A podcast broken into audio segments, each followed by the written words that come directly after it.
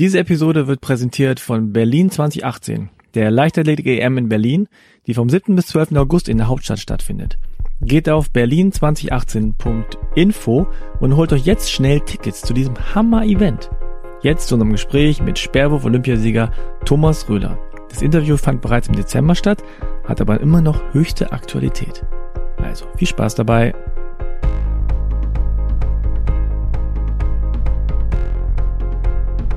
Herzlich willkommen zu einer neuen Ausgabe des Achim Achilles Podcast. Mein Name ist Frank Jong und heute habe ich einen Gast, der schon einiges erreicht hat in seinem Sport. Thomas Röhler ist in der Leitung.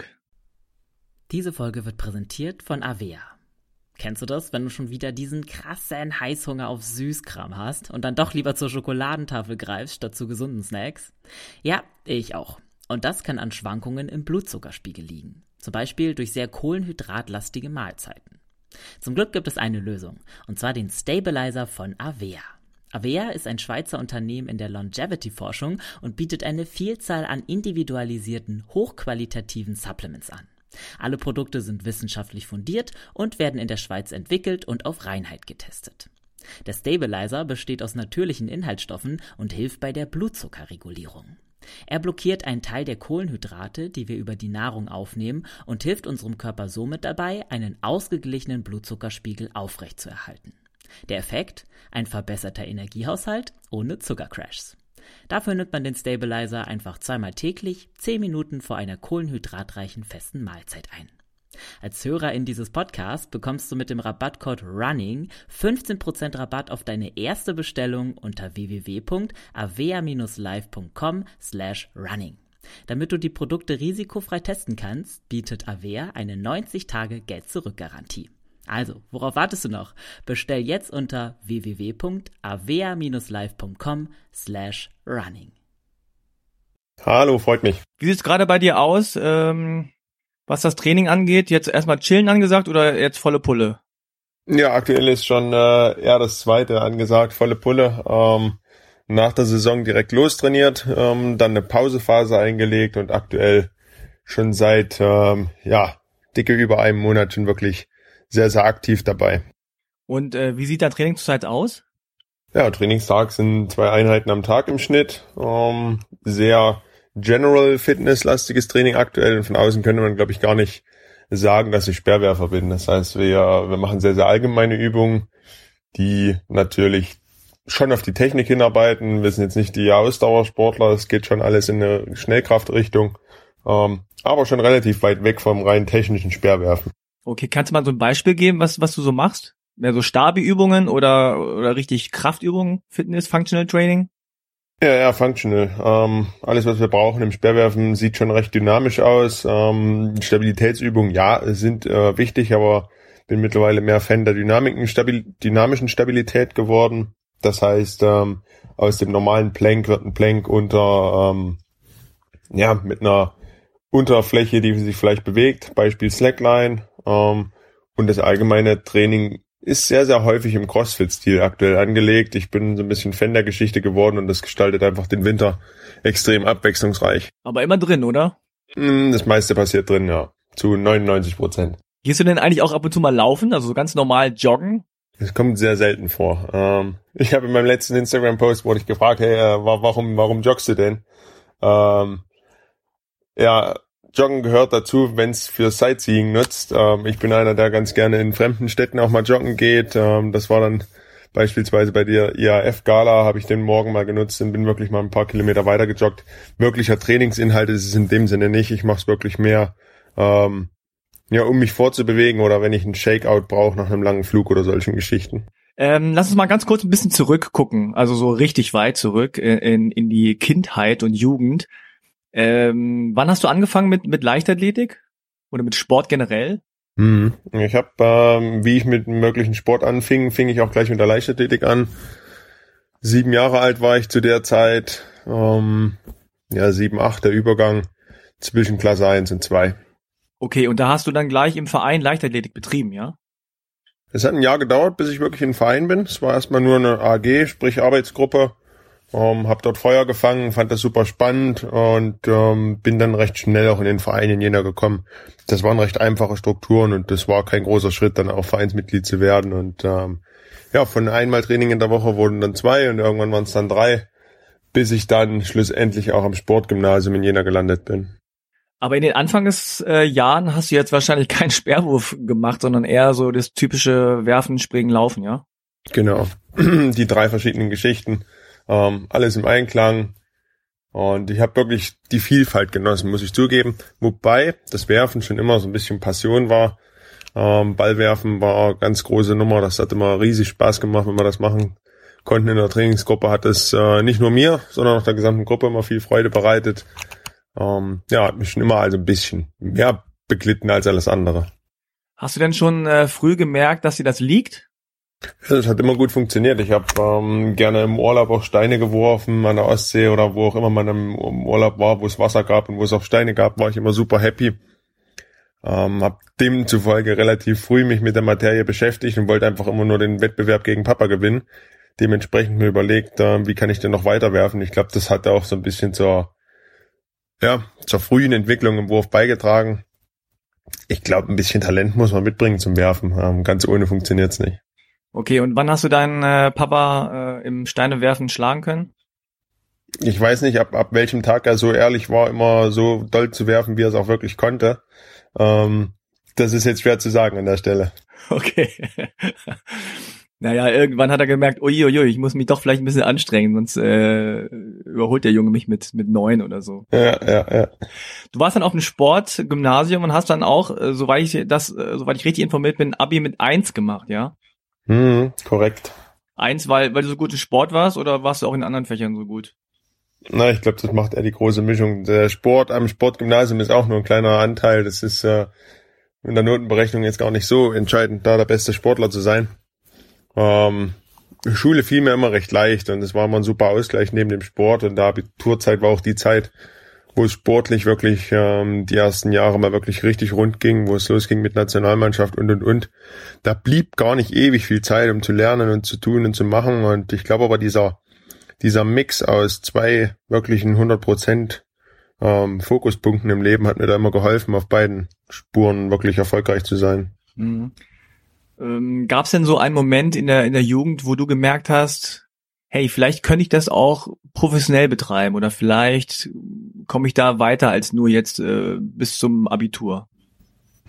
Ja, es war so der Zeitraum. Ich glaube, das ist auch ein sehr, sehr kritischer Zeitraum, wenn wir über Sportförderung, Nachwuchs und und und sprechen. Und ich kann nur von mir selber ähm, ausgehen, dass dieser Punkt elfte, zwölfte Klasse, da fängt man sich an, wirklich intensiv Gedanken zu machen über Zukunft. Ähm, wie will man sein Leben gestalten, was hat man äh, grob vor, wie, wie weit kann man vielleicht in dem Sport kommen. Und ich muss sagen, dass meine erste Teilnahme in einer, in einer Nationalmannschaft bei einem Länderkampf und dann später bei einer U20 WM mich extrem motiviert haben, mir gezeigt haben, hey, ähm, du hast ja auch internationale Chance. Ähm, es wäre schon clever, wenn man da ein bisschen Zeit rein investiert in den kommenden Jahren. Und genauso habe ich mich entschieden. Und es war, glaube ich, die beste Entscheidung, die ich bis dato wirklich getroffen habe.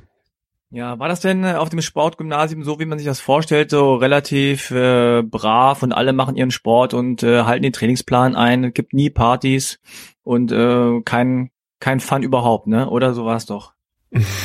Nur weil sich Eliteschule nennt. Äh, es werden auf alle Fälle die die Werte vermittelt, die die eine Eliteschule haben sollte, was auch im Namen steckt. Ähm, aber man muss auch sagen, Sportler leben das nicht in, im, Extremismus, im Extremismus aus, muss man zugeben. Das heißt, es ging auch schon mal locker zu, äh, man hat eine sehr, sehr viel Freude gemeinsam gehabt. Fakt ist aber auch, dass das äh, Prinzip Sportgymnasium schon ja abweicht von einer normalen Schule. Äh, wenn ich mittlerweile Geschichten mache mit Schulen, äh, in Schulen bin, äh, mit den Kids arbeite, ja, dann sehe ich auch das Leben außerhalb, ähm, sagen wir Sportgymnasiasten gern oder wir ehemaligen Sportgymnasiasten. Es ist schon ein klein wenig Inselcharakter, man hat wesentlich mehr Zeit für Hausaufgaben, ähm, es wird extrem darauf geachtet, ähm, dass Training, Schule und Wettkampf im Einklang stehen. Das war schon wirklich eine coole Zeit in meinem Leben. Und äh, wann kam denn das Sperrwerfen überhaupt so richtig ins Spiel? Oder war das schon, schon die ganze Zeit auf dem Sportgymnasium deine Disziplin? Ja, das kam recht spät ins Spiel. Das kam erst im 17. Lebensjahr ins Spiel, 17, 18. Äh, das war die Zeit, wo ich vom Sprung, das heißt, es ging vom Allesmachen Richtung Sprung und ähm, vom Sprung ging es dann irgendwann zum Speerwerfen. Und da bin ich ähm, 2009 müsste das gewesen sein, wirklich ernsthaft hingewechselt. 2009, das heißt, äh, ja, so mit 18? Hm, genau, 17, 18, da der Übergang. Aber wie alt bist du jetzt? Jetzt bin ich 26. 26. Das heißt aber, dass du schon dann mit 19, 20 äh, irgendwie deutscher Meister warst oder 21. Wie alt warst du da? Um, ähm, die erste U23 habe ich, glaube ich, in dem Bereich irgendwann gewinnen können. Um, ähm, das war ein hoher Konkurrenzkampf in Deutschland und ich habe mich ähm, rein technisch sehr, sehr gut weiterentwickelt. Habe dann irgendwann Chancen gehabt, überhaupt erstmal mitzumachen. Und ja, von außen betrachtet ging es sehr, sehr schnell am Anfang.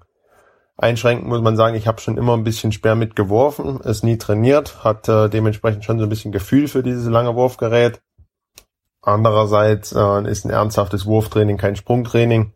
Dementsprechend hat es schon ganz schön noch Zeit in Anspruch genommen. Mhm. Versuch mal, das Speerwerfen technisch so zu erklären, dass ein Laie es möglichst nicht versteht. Möglichst nicht versteht? Ja, möglichst nicht versteht. Also mit möglichst vielen Fremdwörtern oder so wie du mit deinem Trainer redest. Ja, mit meinem Trainer äh, würde gar keiner was verstehen, weil das meiste ist Zeichensprache, was wir miteinander austauschen. Es geht dabei um Abwurfwinkel, um äh, mittlerweile sind es fast nur noch englische Begriffe, weil vieles in der Trainingslehre oder auch in der Technik äh, im Englischen auseinandergenommen wird. Das heißt, äh, es werden Abflugwinkel und Abwurfwinkel noch unterschieden. Es werden äh, Stemmbein, ähm, Druckbein, Block, ähm, linke Seite, rechte Seite, Aktivität der Hüfte und und und unterschieden. Und wir finden, glaube ich, ähm, hunderte Faktoren innerhalb eines Wurfes, an denen man manipulieren könnte. Andererseits ähm, ist es auch möglich, das Speerwerfen relativ weit runterzubrechen. Mittlerweile ähm, bin ich im Ausland manchmal unterwegs, um da Speerwerfen auch weiter noch publik zu machen und zu unterstützen. Und da fällt mir selber erstmal wieder auf, dass wir die von außen kompliziert anmutende Disziplin eigentlich ganz einfach darstellen müssen, um erfolgreich zu sein. Nichts anderes passiert eigentlich gerade auch im deutschen Training, warum wir wahrscheinlich auch so gut sind, weil wir einfach die, die Basics verstehen vom Werfen, die dann doch sehr, sehr physikalisch sind. Ja, es ist ja schon so ein bisschen so ein Sport, so ein Sport für Mathematiker und, und Physik, Physiker. Äh, auf der anderen Seite ist es für Laien relativ einfach zu verstehen. Also der, der am weitesten wirft, hat gewonnen. Also das ist ja der, der Vorteil. Also die Ausführung an sich im Einzelnen, im Detail für dich ist sehr, sehr schwierig, nehme ich an, oder technisch äh, aufwendig. Mhm. Aber so für fürs Auge des Laien ist es sehr leicht, das Spiel zu verstehen. Es ist nicht so wie Cricket oder Rugby oder so, wo man äh, irgendwie guckt, hä, verstehe ich nicht, was, was machen die da genau? Ähm, was ist denn so das größte Missverständnis beim Sperrwerfen, also jetzt von, von außen betrachtet, was dir immer wieder so begegnet? Gibt's da irgendwas? Ja, gibt's auf alle Fälle. Ähm, Im Besonderen Kommentatoren äh, belieben es zu sagen, boah, der hat einen schnellen Arm, der wird den Wettkampf gewinnen. Ähm, der Arm ist im Speerwerfen ziemlich unentscheidend. Der Speer ist eigentlich nur ähm, der Speer wird eigentlich nur durch den Arm geführt und gelenkt. Der Arm ist dementsprechend so ein bisschen das Ende vom Katapult und äh, ich, ich bezeichne es gerne als Zielvorrichtung. Der Arm gibt die Präzision mit, aber wirklich beschleunigen tut der Arm selber nicht, weil im Bereich alles über 80 Meter wirft man eigentlich nur noch aus dem Körper. Man bemüht sich der Physik. Man ähm, nimmt sehr, sehr viel Energie aus diesem Stemmschritt mit, dieses abrupte Abbremsen, was so typisch fürs Speerwerfen ist. Und daraus ziehen wir die gesamte Energie. Und dann wäre es falsch zu sagen, hey, der hat einen super starken, super schnellen Arm, der wirft besonders weit. Das ist, glaube ich, so die Hauptverbreitung ähm, des Sperrwurf-Mythos. Ah, okay. Ich habe ja beim äh, Berlin-Marathon an dem Stand von Berlin 2018 ähm, mal Leute beobachtet, wie sie Sperr werfen. Da gab es so eine virtuelle äh, Sperrwerf, äh, wie nennt man das, Software. Mhm. Das heißt, man konnte quasi mit, mit so einer virtuellen Brille ähm, im Olympiastadion dann Speerwerfen machen. Und ich war ähm, fasziniert und auch ein bisschen schockiert darüber, wie wenig Leute es geschafft haben, also rein äh, jetzt virtuell natürlich, ein bisschen anders, den, den Speer überhaupt irgendwie lo also wegzuwerfen. Die haben wirklich tatsächlich immer den Arm benutzt und der Speer sank immer so vor denen so zehn Meter in Boden. Ähm, also ich bin ja Sportwissenschaftler, deswegen ging es bei mir ganz okay so. aber ähm, wirklich, die haben alle den, den, den Arm benutzt und den Hebel so im Grunde ja so verwendet, dass der Speer direkt vor denen im Boden landete. Ähm, wie, wenn du mit, mit Laien äh, ein Speerwurf-Training machen würdest, äh, wie lange würde es dauern, dass die Person den Speer so werfen kann, dass er überhaupt irgendwie mit der Spitze im Boden landet? Ähm, da haben wir die Schnelllerner und die, die so ein gewisses natürliches Verständnis für die gesamte Geschichte haben, die machen das sofort richtig. Dann haben wir die, bei denen es 40 Minuten dauert und dann haben wir aber auch die, wo es fast nie was wird. Ähm, ein gewisses Grundverständnis für das Wurfgerät braucht man, ein gewisses Gefühl für eine Flugbahn, da geht es nicht um Speer. Wer ein Grashalm werfen kann oder ähm, irgendwelche Papierknüller oder irgendwas anderes, der wird irgendwann auch das Verständnis für einen Speer entwickeln. Wer mit dem Werfen rein gar nichts im Sinn hat, das wird richtig schwierig und stellenweise auch gefährlich mit dem Speer. Durchschnitt, wenn ich, äh, wenn wir Gäste haben, wenn wir Aktionen machen, äh, gibt's hin und wieder Speerwerfen für alle, dass wir da mal probieren und dass man da als Coach auch beiseite steht. Es dauert ungefähr 40 Minuten, bis es den Leuten wirklich Spaß macht. Und wie schon richtig gesagt, erste Herausforderung ist, dass das Teil mit der Spitze zuerst landet. Wie, wie schwer ist so ein Speerwurf, äh, Speerwurfgerät? Also Speer. Ähm, bei den Männern sind es 800 Gramm. 800 Gramm? Ach, es geht ja. Ja, also es ist interessant immer, wenn, wenn Leute noch nie einen Speer in der Hand hatten, die sagen, ui, das ist aber leicht. Genauso ist es. Das Komplizierte sind ungefähr seine 2,70 Meter Länge. Wollte gerade sagen, also erst ist es wahrscheinlich relativ leicht, fühlt sich leicht an, aber dann, wenn man drei, vier Mal geworfen hat, denkt man, oh, das ist nicht so leicht, wie man dachte. Ja, ja das Handling ist kompliziert. Ähm, das Speerwerfen an sich, wenn es eine Kugel wäre, wäre ganz einfach. Eine Punktmasse, aber die interessanten Flugeigenschaften entstehen natürlich auch erst durch diesen, ja, durch die lange Gestalt des Speeres. Es ist natürlich so, dass Leute, die größer sind, auch einen Vorteil haben, oder? rein rechentechnisch gar nicht. So gut wie gar nicht. Also klar, wer, wer den geraden Wurf schon mal berechnet hat, da ist auch H mit drin. Aber im Sperrwerfen ähm, sind jegliche anderen Parameter wesentlich entscheidender als die Abflughöhe. Ähm, dementsprechend geht es nicht so um die Körpermaße. Natürlich sind lange Arme von großem Vorteil. Kurze Arme sind eher weniger im Vorteil, einfach weil der Beschleunigungsweg dadurch bestimmt wird. Wie hoch peilst du den äh, Speer an? Also wie hoch soll der fliegen? Das ist pauschal schwer zu sagen. Ähm, wenn wir Gegenwind haben, ein bisschen flacher, wenn wir Rückenwind haben, ein bisschen höher. Insgesamt ist die Normalbürger Meinung auch eine wesentlich zu steile. Man denkt, okay, das muss jetzt weit hoch in die Luft, das Teil, damit es am Ende weit wegsegelt. Funktioniert aber eher wie ein Flugzeug. Wir schießen den Sperr relativ gerade ab, sprich mit 35 Grad im Schnitt ähm, sind es bei mir. Und dann steigt der Sperr von selber einfach, weil er eine Spitze besitzt und einen Auftrieb hat. Mhm. Wie genau könntest du den Speer werfen? Also sagen wir mal bei absoluter Windstille und da sind äh, gewisse Felder markiert auf dem Boden, könntest du relativ genau zielen? Ja, weiteste Entfernung, die ich mir zutraue, ungefähr zweimal zwei Meter zu treffen, sind 70 Meter Entfernung. Okay. Ja, alles danach hat schon wesentlich mehr Streubreite. Mhm. Und äh, ist es leichter mit Wind oder gegen Wind zu werfen? Oder gibt es ja kein leichter oder schwerer? Leicht oder schwerer gibt's in dem Sinne nicht. Ähm, man hat häufig das Gefühl, dass bei leichtem Gegenwind der Speer ein bisschen getragen wird. Ähm, andererseits kann ein leichter Rückenwind auch helfen. Ich spreche jedes Mal von leicht. Problematisch wird's nur, wenn es böig oder stark wird, weil dann helfen beide Winde gar nichts, dann sind sie nur störend und ähm, fördern manchmal auch einen, un, einen ungleichen Wettbewerb. Einfach bei böigem Wind das ist häufig auch eine Lotterie, ein bisschen ähnlich wie beim Skispringen. Ah ja, okay. Du hast ja vorhin gesagt, der Arm ist jetzt nicht so super entscheidend beim, äh, beim Speerwerfen. Welche Muskeln sind denn da jetzt wichtig und welche trainierst du? Es geht ums gesamte Zusammenspiel. Man kann einzelne Muskeln keinesfalls rausgreifen im Speerwerfen. Man muss eher vielleicht gelenkorientiert denken, wenn es um die Verletzungsprophylaxe geht. Wenn es um wirkliche Weite geht, ähm, dann benutzen wir gerne auch mal das Faszienmodell, sprich wir schauen uns an, wie verlaufen Faszien über den Körper. Ähm, das ein extrem energiespeichernde Strukturen im Körper, die wir aufladen, ähm, die im Endeffekt im Abwurf dann wieder entladen werden, um besonders viel Energie in den Speer zu bekommen. Fürs Training heißt das wirklich viele Ganzkörperübungen, ganz, ganz viel Training, welches wirklich das muskuläre Zusammenspiel auch ähm, fördert. Ja, ich habe gesehen, dass du Slackline beherrscht. Mhm. Also so richtig mit Springen und solchen Geschichten, ja? Ja, das ist äh, ein super Trainingsgerät für uns geworden über die letzten zwei Jahre. Wir haben das normale Stabilitätstraining, was nach über 15 Jahren in der, in der einen Sportart dann wirklich irgendwann ja, ein Tick langweilig oder auch nicht mehr den Reiz bringt, den man vielleicht braucht im Hochleistungssport. Und die Slackline hat ähm, ermöglicht, dass das Stabilitätstraining wirklich wieder richtig zum, äh, zum Spaß im Training wurde. Und ähm, eine Herausforderung auf der Slackline zu suchen, ist so einfach.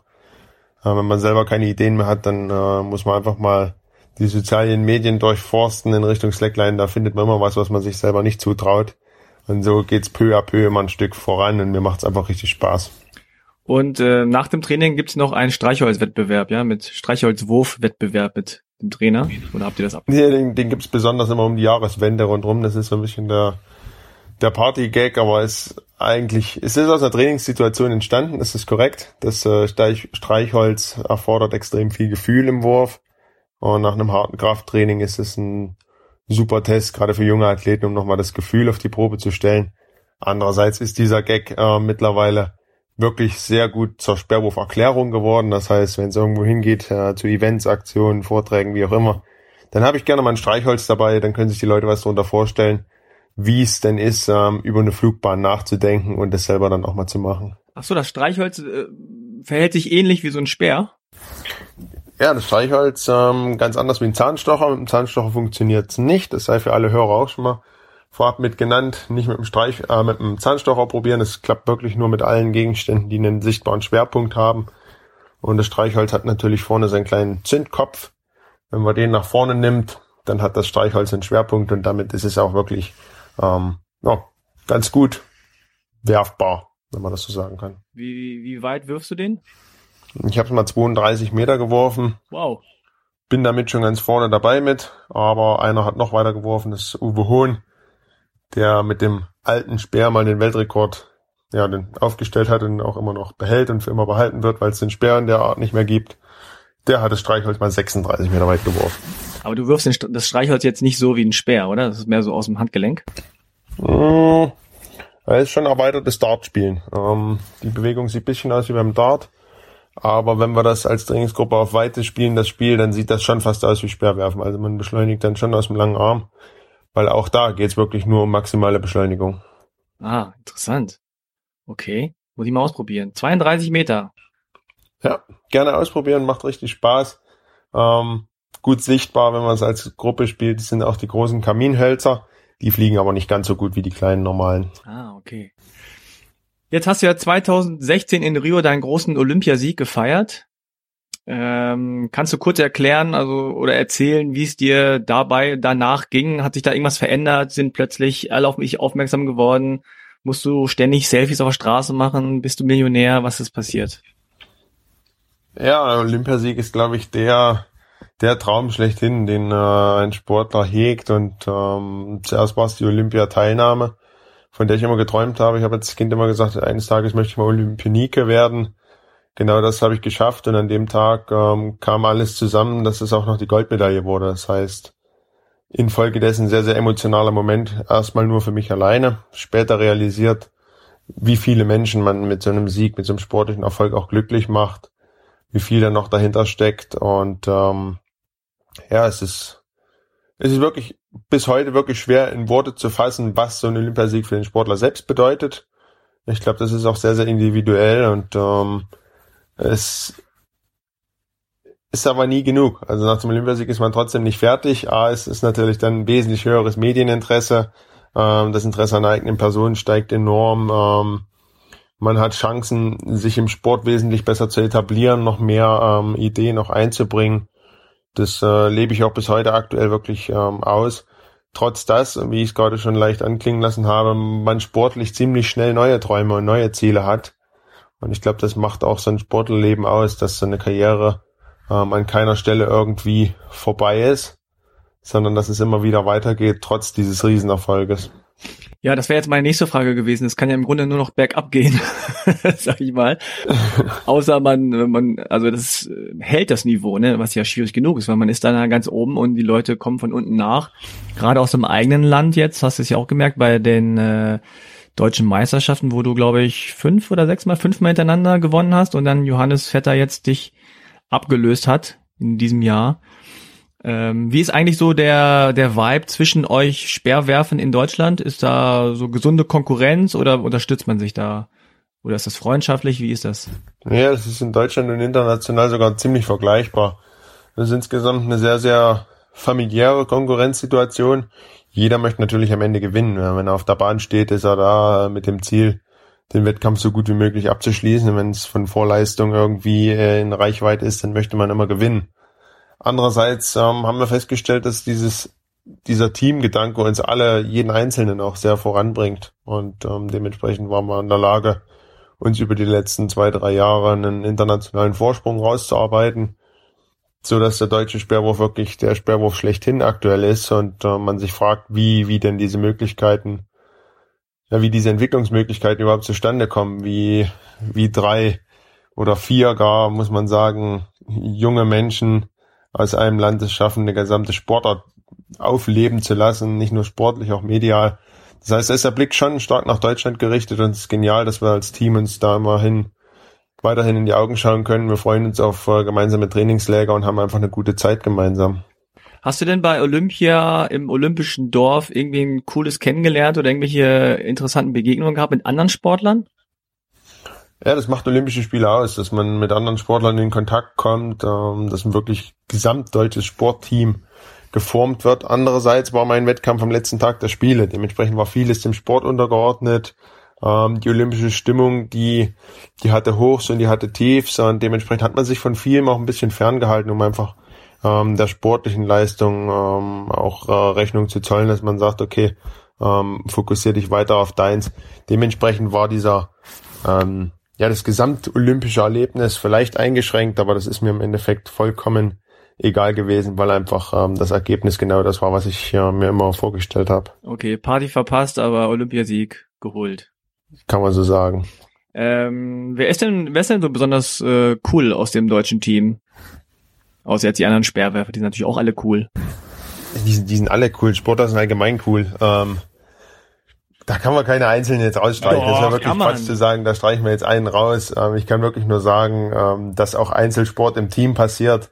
Und das ist was, was häufig nach außen hin viel zu selten eigentlich erwähnt wird. Und das geht nicht nur um Olympiateam, da geht es, glaube ich, um jedes Sportteam, um jeden Club, sei es Leichtathletik oder auch viele anderen Einzelsportarten, die dann äh, bei Olympischen Spielen zusammenkommen. Und dieses, dieses Team-Flair hat man häufig im Training gar nicht so häufig. Und wenn man dann aber als Mannschaft dasteht, ähm, bringt das ein ganz neues Licht auf den Einzelsport. Ich habe gesehen, letztens warst du bei einer Quiz-Sendung mit Kai Pflaume.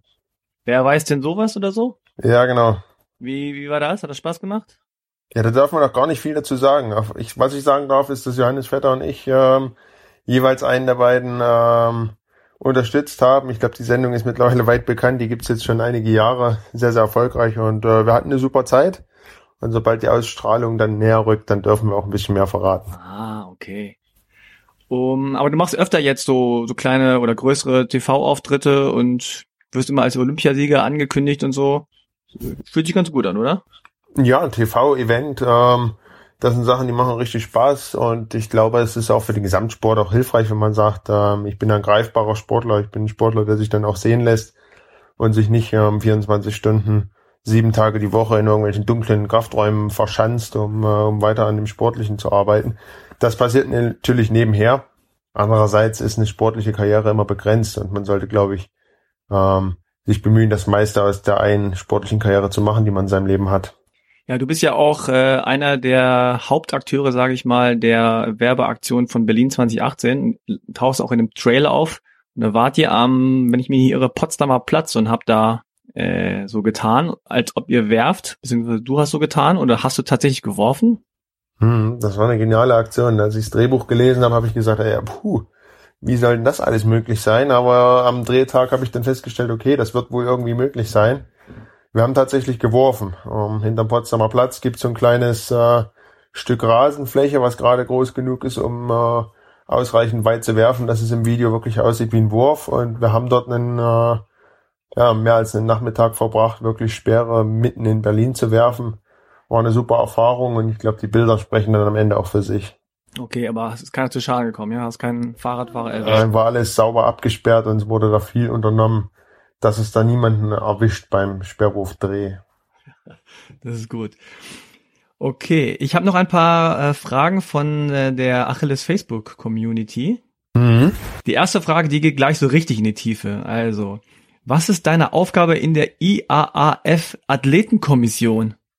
Ach herrje. Ja, IAF Athletenkommission geht ähm, 1.1.2018 los. Bin gewählt worden von allen aktiven Athleten der Weltmeisterschaften 2017.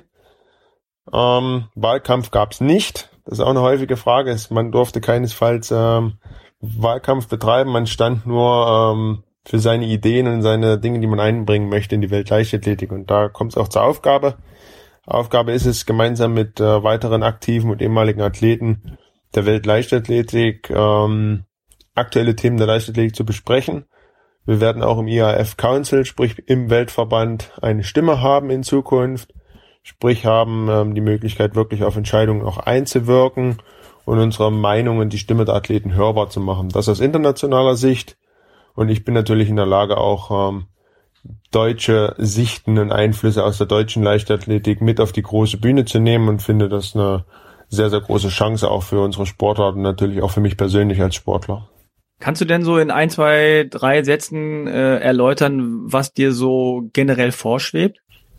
Ja, was mir vorschwebt, wir haben natürlich ähm, aktuell sehr, sehr viel mit dem Thema Doping auch zu tun. Ich glaube, da ist ein konsequentes Arbeiten auch in der Zukunft weiterhin nötig, dass man da als Sportler schaut, dass es ähm, ähm, menschlich, politisch und ethnisch korrekt natürlich alles abläuft. Aber wir werden ähm, wirklich alle gemeinsam hart für, für den fairen, ähm, chancengleichen Sport einstehen, ähm, den sauberen Sport einstehen. Das ist ein Punkt. Andererseits äh, liegt eines meiner Interessengebiete auch in der Vermarktung der Leichtathletik und ähm, der Strukturierung. Und ich glaube, in Deutschland haben wir seit Jahren ähm, sehr, sehr viel gelernt, was Vereinssport und Strukturierung und Organisation angeht. Und da kann man international, glaube ich, sehr, sehr viele Schnittpunkte schaffen, um unsere Sportart weiterhin von der Basis nach oben hin zu stärken. Sprich, ähm, eine gesunde Pyramide zu haben und ähm, diese aber auch zu verstärken mit einer extrem guten Vermarktung im, im Spitzenbereich. Ja. Äh, ich muss dazu sagen, ich wollte eigentlich auch immer hinzufügen, wer die Frage gestellt hat. Dummerweise hat mein Drucker jetzt keine Farbe, das heißt, die Leute tauchen hier nicht auf. Sorry an, an alle, die eine Frage gestellt haben und jetzt namentlich nicht auftauchen. Tut mir leid. Also, ja, die nächste Frage ist, was war denn deine längste Laufstrecke in einem Wettkampf? 100 Meter, 1000 Meter in der Jugend oder gar 10 Kilometer Volkslauf? Uh, bis zum 10 Kilometer Volkslauf ist es nie gekommen, aber ich glaube, ich musste mal drei Kilometer oder gar mehr, 3,5 uh, bei einem der Silvester- oder Schulkrosse bei uns in der Region absolvieren. Das war das längste, was ich je im Wettkampf absolviert habe. okay. Hast du schon mal auf ein Ziel geworfen? Gibt es überhaupt Wettkämpfe, bei denen man auf Ziele wirft? Ähm, Wettkämpfe gibt's nicht. Wir haben es fürs Fernsehen mal gemacht. Ähm, haben dabei auf diese Bogenschießziele, diese großen Strohziele geworfen. Das funktioniert bis 40 Meter wirklich ziemlich gut, muss ich sagen. Oh wow. Du kannst da richtig so zielen und auch gut in die Mitte treffen. Auf 40 Meter. Der, genau. Der steckt am Ende und steckt dann auch so ungefähr da, wo ich ihn hinhaben will. Nicht ganz so präzise wie mit dem Bogen, aber auf 40 Meter mit einem 800 Gramm schweren langen Teil schon gar nicht so übel, glaube ich. Wow. Was ist genau der Trick, damit das verdammte Ding im Boden stecken bleibt? Hatten wir ja vorhin schon ein bisschen besprochen, aber gibt es so einen, naja, einen Trick, wo du sagst, wenn man das beachtet oder wenn man daran denkt, dann klappt es auch besser. Ja, die Kontrolle der Spitze. Sprich, ich habe in der Ausholbewegung immer die Spitze im Blick, die ist irgendwo auf Kopfhöhe, auf Augenhöhe und ich lasse meinen Arm hinten keinesfalls fallen. Das heißt, wenn ich mal den Blick nach hinten wage, habe den Speer sozusagen im Anschlag und ich sehe meine Hand schon gar nicht mehr, weil sie so weit unten ist, dann mache ich einen großen Fehler. Die Hand muss recht weit oben sein, weil ich springe am Ende ja sogar noch in die Wurfposition, begebe mich damit so ein bisschen in eine Rücklage und so einen Winkel rein. Wenn dann der Arm weit unten ist, dann wird der Wurf viel zu steil und der Speer wird niemals ähm, auf eine gesunde Flugbahn kommen. Andererseits bisschen üben, auf eine Rase gehen, wir sagen spazieren gehen mit dem Speer und da kriegt man das relativ schnell raus, wie es funktioniert, den Speer immer mit der Spitze landen zu lassen. Verfolgst du den Speer während des Fluges oder guckst du aufs Ziel? Äh, während des Fluges kann man genießen. Das ist ja das Schöne am Speerwerfen. Die Arbeit ist äh, getan, nachdem der Speer die Hand verlässt. Und ähm, dann schaue ich natürlich dem Speer hinterher. Im Wurf selber suche ich mir ein Ziel, möglichst ähm, nicht zu hoch. Ja, in Stadien gibt es äh, wesentlich äh, große Auswahl an Punkten, die man anvisieren kann. Das hilft einfach, um auf der Linie zu bleiben. Mhm, okay. Nächste Frage ist, haben Speerwerfer zwei unterschiedlich kräftige Arme? Kannst du auch äh, mit der anderen Hand werfen? Ich kann auch mit der anderen Hand werfen. Das macht man ganz, äh, ganz bewusst auch im Training, um äh, Balance in den Körper zu bringen. Natürlich ist die eine Seite, die dominante Seite, ein bisschen flexibler, ein bisschen schneller, ein bisschen besser koordinativ. Ähm, andererseits bemühen wir uns sehr, sehr viel Training auch beidseitig zu machen. Jegliches Handeltraining wird beidseitig gemacht. Dementsprechend ähm, sieht man uns rein optisch keinerlei Unterschiede an. Rein inhaltlich gibt's ein paar Unterschiede was so die technischen Fähigkeiten der beiden Seiten angeht. Wie weit kommst du mit links? Ungefähr 60 Meter weit. okay. Ja, ist auch nicht schlecht. Ja, das äh, waren schon die Fragen der, der Leute. Äh, was ist jetzt für 2018 bei dir geplant? Wahrscheinlich Berlin, äh, EM, ganz groß markiert im Kalender. Sonst noch was? Auf alle Fälle. Die EM ist, glaube ich, das äh, Highlight schlechthin. Wir haben einen sehr, sehr spannenden Diamond League ähm, und IAF World Challenge Kalender, sprich unsere beiden internationalen Serien. Ähm, die führen uns wieder all around the world und äh, es wird ein sehr, sehr spannendes Jahr auf dem Weg hin nach 2020. Wo, wo sind die beiden äh, Meetings? Äh, das ist eine Serie. Ähm, die IAF Diamond League besteht äh, wie im Jahr davor aus vier Meetings zur Qualifikation und einem Finale, was dann in Zürich stattfinden wird, im Letzigrund. grund und die World Challenge Meetings sind weniger im Seriencharakter. Die sind wirklich in sehr, sehr vielen verschiedenen Orten und da steht so ein bisschen Japan mit auf der Liste. Ähm, nach Finnland wird mich die Reise führen. Das heißt, ähm, kommen ganz gut rum und äh, es werden sehr, sehr spannende Wettkämpfe werden. Was ist so das Lieblingswetter für dich? Mm, mittlerweile, um richtig weit zu werfen, möchte ich schon ähm, angenehme, warme Temperaturen ab 15 Grad haben wenn es nur ums Gewinnen geht bei einem Wettkampf, dann auch sehr gern mal Regen oder Wind. Aha, okay. Ich liebe die Herausforderung. Wie ist das eigentlich, äh, letzte Frage jetzt, ähm, ihr müsst ja da relativ oft warten und lange warten und äh, gibt da irgendwie so ein Aufwärmritual oder ich meine, gerade bei, bei euch ist es ja so, ihr müsst dann on point irgendwie da plötzlich alles rausreißen ähm, und seid dann womöglich irgendwie kühl. Ja, das ist das Besondere der Sportart. Ein Wettkampf dauert ungefähr 45 Minuten bis eine Stunde, je nach Teilnehmerzahl. Und man muss immer wieder auf den Punkt fit sein für, ja, für ein paar Sekunden eigentlich auch nur. Dazwischen bleibt man warm, aber wichtig ist es auch, dass man sich vorher vor dem Wettkampf ähm, gut erwärmt. Es kommt natürlich auch auf die Temperaturen an. Manchmal halten wir uns auch extra kühl, wenn's, äh, wenn man Wüstenregionen sind, Doha beispielsweise, wenn es extrem warm ist. In Rio war es extrem warm. Ähm, da geht man vielleicht nochmal technische Abläufe durch. Man sitzt keinesfalls zwischen seinen Versuchen, die ja, manchmal zehn Minuten, die man da überbrücken muss, manchmal auch 15. Ähm, die sitzt man nicht nur da, man bewegt sich mal ein bisschen aktiv. Aber man wird dann nicht auf die Idee kommen, innerhalb des Wettkämpfes nochmal eine richtige Erwärmung zu machen, weil das ginge alles auf Lasten ähm, der Schnelligkeit, die geht dann verloren. Also ist alles so ein gesundes Abwägen, dass man sich nicht verletzt, aber trotzdem 100% schnell sein kann. Okay, alles klar. Ja, vielen, vielen Dank. Also äh, ich habe auch viel gelernt über den Sperrwurf. Äh, ich hoffe, unsere Zuhörer auch. Und ähm, ich finde, es macht auch mal ein bisschen mehr Spaß, wenn man sich ein bisschen mehr auskennt äh, mit einer Disziplin, wenn man dann zuschaut und ein bisschen sehen kann, ah, da sind die Unterschiede äh, technische Art oder äh, jetzt ist Gegenwind, jetzt muss er so machen. Also ich finde es immer spannend, wenn man sich auch ein bisschen informiert. Deswegen machen wir den Podcast auch, dass wir ähm, gerade über so Disziplinen, die man so alle zwei oder vier Jahre nur mal kurz sieht, dass man da einfach ein bisschen mehr Insights hat von denen, die es können. Vielen Dank, dass du dabei warst. Sehr gern. Dass du dich hier zur Verfügung gestellt hast. Sehr, sehr gern. Und äh, ja, wünschen wir dir alles Gute für 2018, vor allem für die äh, EM in Berlin. Es wird, glaube ich, ziemlich aufregend hier in der Stadt. Und ja, wir hören und sehen von dir und dann äh, hoffe ich, dass du auch verletzungsfrei vor allem bleibst. Kann ich nur Danke sagen und äh, wünsche allen auch ein erfolgreiches Sportjahr. Alles klar. Super, danke dir. Jo, Mach's gut. Ciao. ciao. Das war unser Gespräch mit Thomas Röder. Wenn ihr ihn und andere Top-Athleten live sehen wollt, dürft ihr die Leichtathletik-EM in Berlin nicht verpassen.